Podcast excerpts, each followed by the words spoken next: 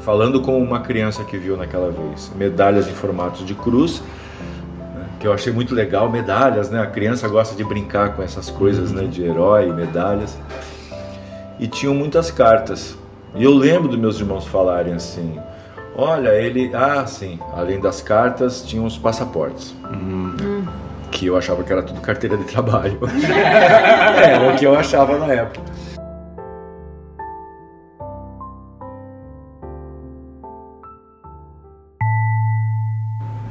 Bom dia, boa tarde, boa noite, querido ouvinte. Eu sou Diogo Braga e hoje eu te apresento o episódio número 28 do Caso e Causas Podcast, sobre o afeto, o acaso, a morte e a vida eterna. Hoje eu contarei a história de como umas crianças fizeram uma grande travessura, de como uma mãe foi valente ao encarar uma situação difícil e de como um pai se aproximou da vida eterna.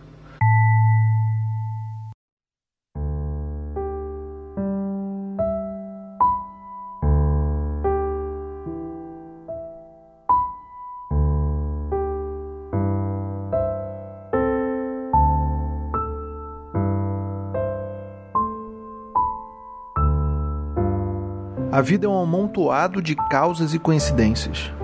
Eu vi isso em um texto do Marcos Pianges. No texto ele dizia que essas coisas acontecem.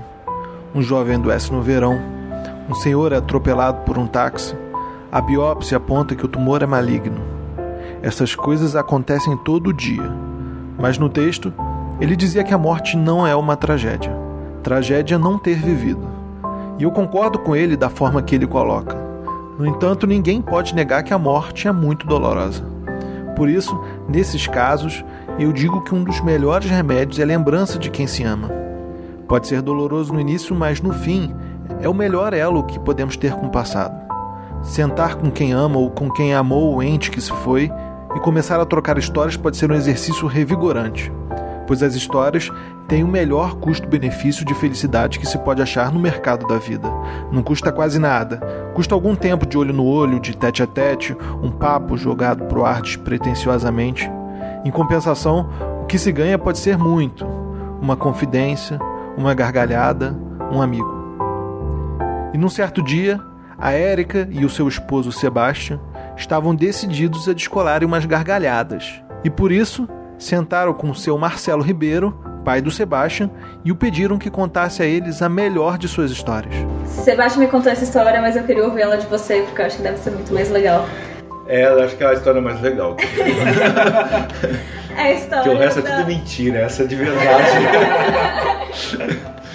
a história da vez que vocês foram morar numa casa que já tinha um cara morando. Então, isso aconteceu é, final de 82, a minha mãe veio para.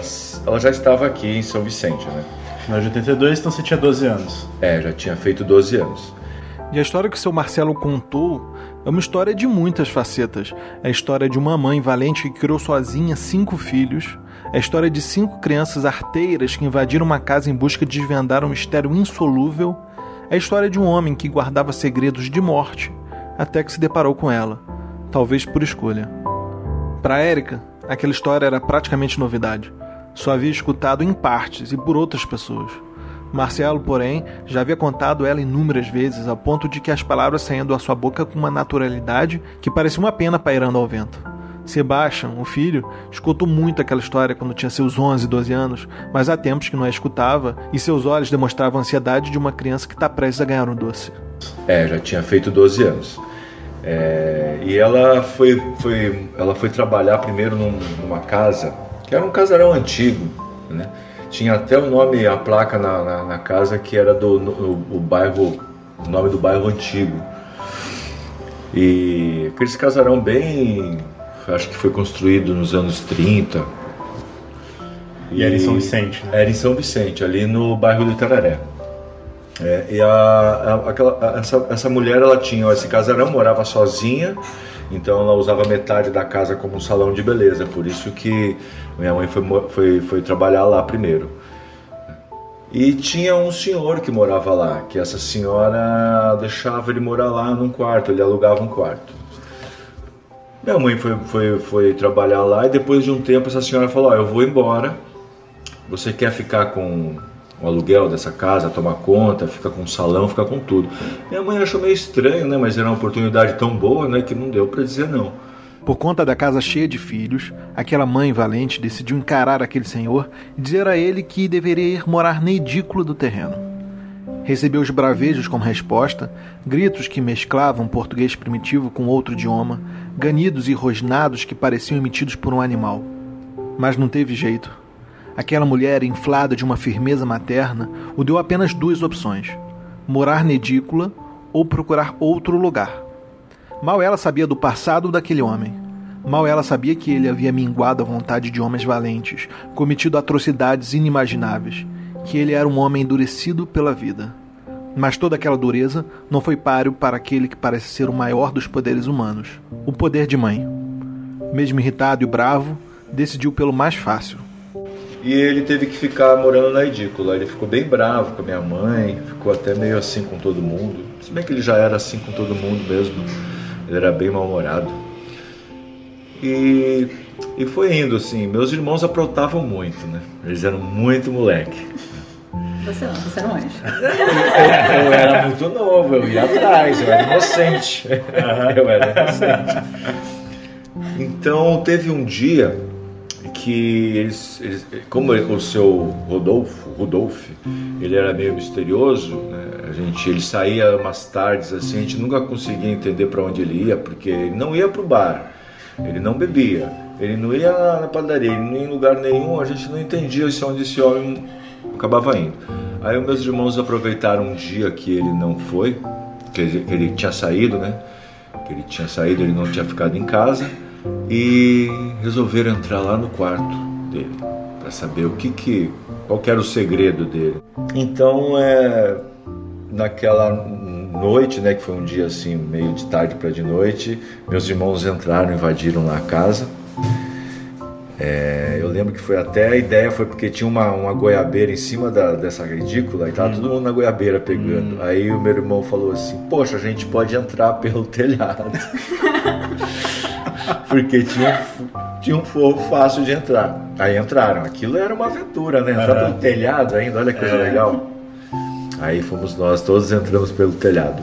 E aquelas cinco crianças arteiras achavam aquele homem muito misterioso. Já moravam com ele alguns anos e nada sabiam. Só que era muito reservado, esquisito e que não falava direito português. Invadir o seu quarto seria uma forma de investigar a identidade daquele senhor. Subiram a goiabeira, e desceram um a um pelo telhado da edícula. Era um ambiente escuro, cortinas fechadas, como se o seu morador tentasse afastar olhares curiosos. O que pode acontecer se ele descobrir que entramos aqui? gritou um deles. Deixa de ser medroso, respondeu outro. Tudo era muito arrumado, límpido, intocado. Aquele senhor era uma pessoa disciplinada.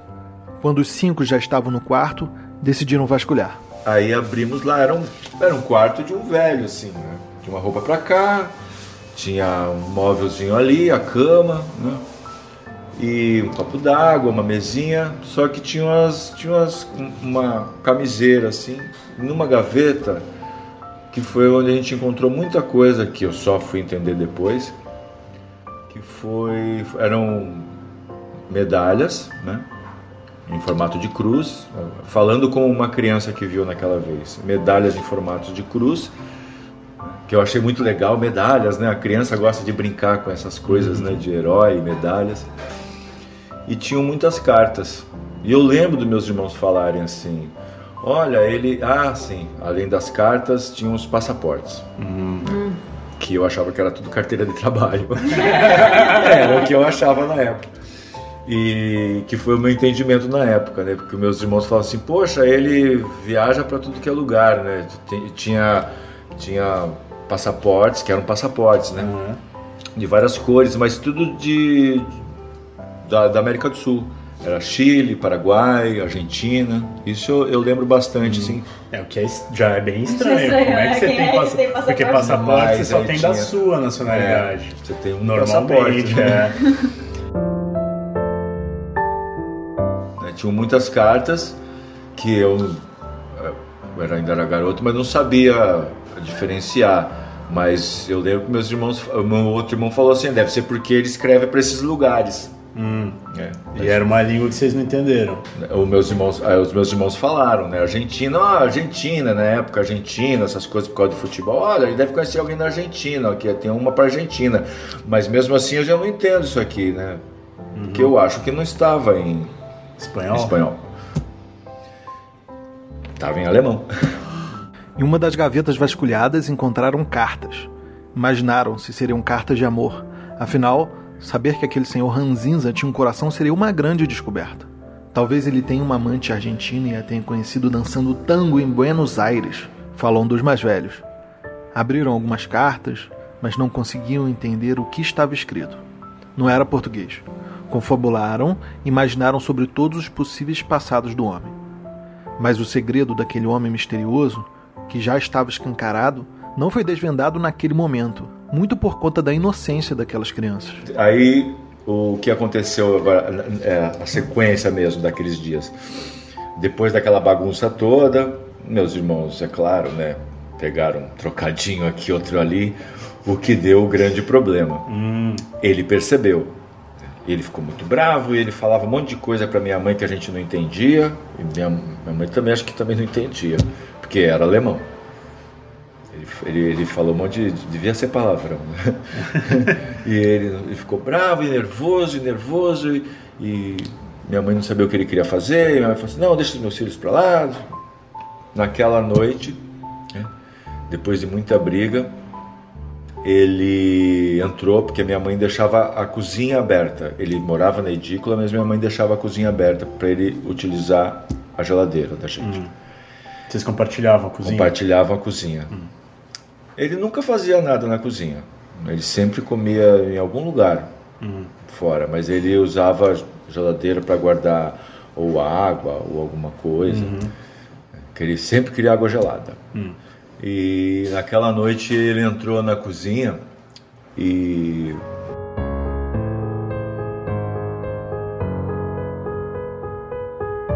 minha mãe tinha um pote de, de pimenta, mas muito, muito forte que ela usava algumas gotas assim, ela para usar num caldeirão de feijoada, para você ter uma ideia assim da força daquela pimenta, ela afundava o garfo na, na pimenta e só chacoalhava em cima da feijoada, já ficava apimentada. Hum. Pois esse senhor, ele foi lá, abriu a geladeira, aí minha mãe flagrou com o meu irmão mais velho, com o Eduardo, ele bebendo, ele virou a pimenta, o vidro de pimenta inteiro.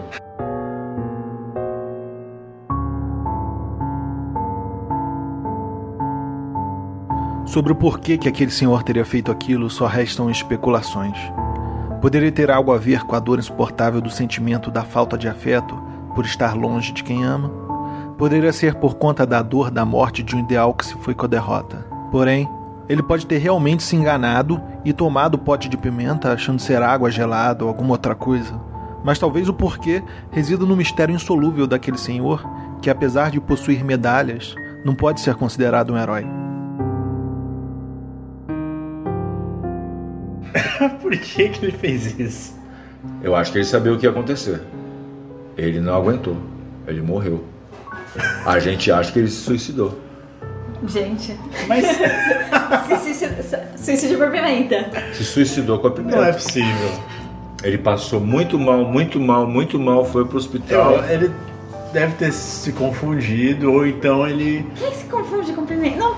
Ou então ele no pegou. No primeiro gole ele teria percebido o que, que Ou era. então ele pegou a primeira Olha, coisa eu, que eu ele acho, viu que era eu... de vocês, pensou: ah, os moleques me roubaram, vou roubar a comida deles. Não sei. Eu acho. Mas você acha que no primeiro gole ele teria parado? Ele não ia beber o negócio é... inteiro sem saber. Sei lá, será que ele tava bêbado? no ano seguinte, eu não sei que ano exatamente, agora a gente está aqui falando ele isso. Ele passou mal e empacotou. Empacotou. Ele tinha uma grana, é, ele tinha uma grana no banco, viu? Ele empacotou rápido. Ele empacotou no dia seguinte.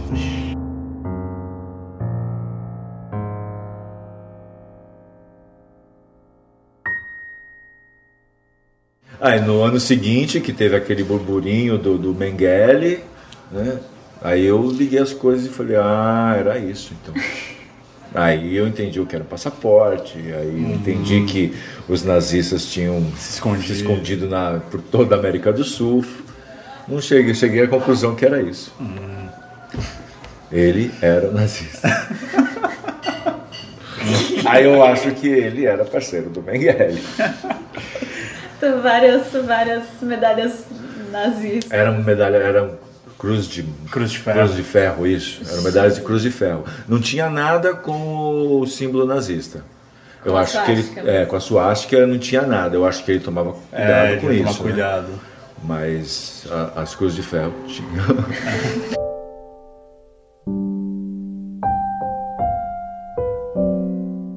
Essa é uma história de uma mãe valente, de cinco filhos arteiros e, quem diria, de um nazista foragido. Mas é mais que isso. É também uma história de morte e de afeto. Teria sido o acaso que fez o Sr. Rudolph tomar o pote de pimenta? Como alega o escritor Marcos Pianges, a vida é um montoado de causas e coincidências. Um jovem adoece no verão, um senhor é atropelado por um táxi, a biópsia aponta que o tumor é maligno, um homem vai tomar um copo d'água e ingere pimenta. Uma tarde, um homem sai para comprar um pão e o coração para de bater. Essas coisas acontecem todo dia.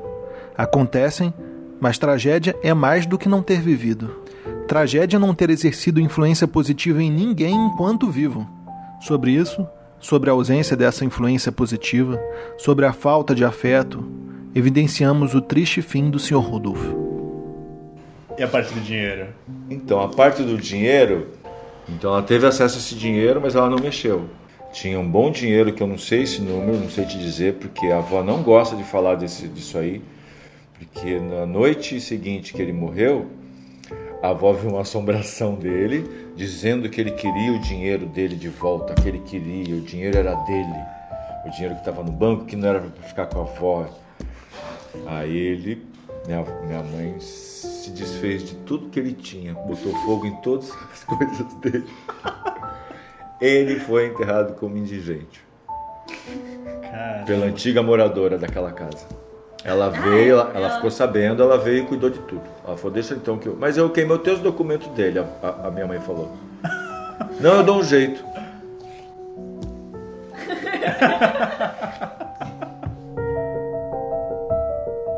Por outro lado, sobre abundância de afeto, podemos falar da mãe valente que criou cinco filhos sozinha, e até do seu Marcelo, que nessa história conta com carinho por seu filho para sua nora, sobre a história de quando conviveu com um nazista em sua própria casa. Mas, se a vida é um montoado de causas e coincidências, como diz o Pianges, eu acredito que a vida eterna é um amontoado de casos e causos, de histórias que irão se perpetuar nas rodas de amigos, que irão ser contadas quando um pai senta com os filhos na mesa do jantar. Seu Marcelo Ribeiro, que é o pai do Sebastian, sogro da Érica, também morreu algum tempo depois de gravar essa história. Uma tarde ele saiu para comprar pão e o coração parou de bater. Mas ao contrário do Rudolf, ele deixou muito afeto e uma vida de influências positivas. E além disso, deixou também uma riqueza de valor inestimável e com o melhor custo-benefício do mercado da vida. As histórias que ele contava. Certamente, a presença do seu Marcelo se perpetua nas memórias e nas histórias que as pessoas contam dele. Ela falou: eu preciso de um dinheiro para enterrar esse homem. E ela deve ter ficado em conflito, afinal, era uma mãe solteira com cinco filhos, é, né? né? Vendo aquele dinheiro ali. Tá bom, ela ficou mesmo. Ia resolver os problemas, iam resolver todos os problemas ali, aquele dinheiro. Eu acho que ela ficou assim. É, qualquer um ficaria. Aí veio a assombração. A assombração falou: Não, eu quero meu dinheiro, Zig High. Aí a avó ficou com medo e queimou o papel. Queimou tudo. Carta, não sei o que ela fez com as cruzes de ferro lá. É. Ai, gente, é, boa história.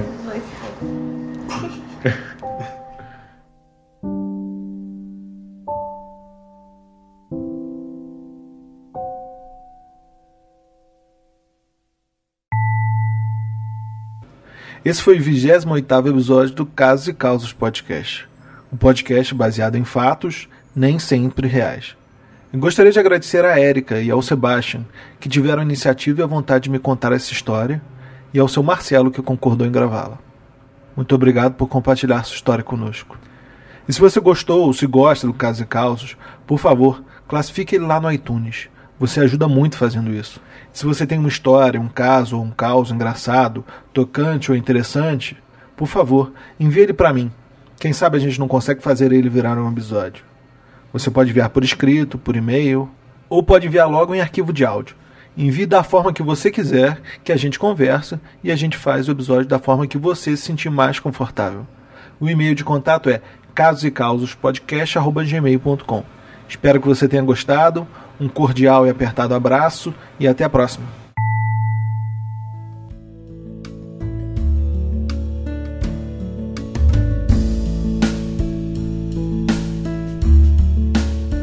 Ele contava a história que estava acampado numa noite, chovendo muito, estava numa barraca, ele e um colega que se chamava Rodrigo Otávio. O Rodrigo Otávio era muito religioso e qualquer coisa que acontecia, o Rodrigo Otávio morria de medo e começava logo a rezar.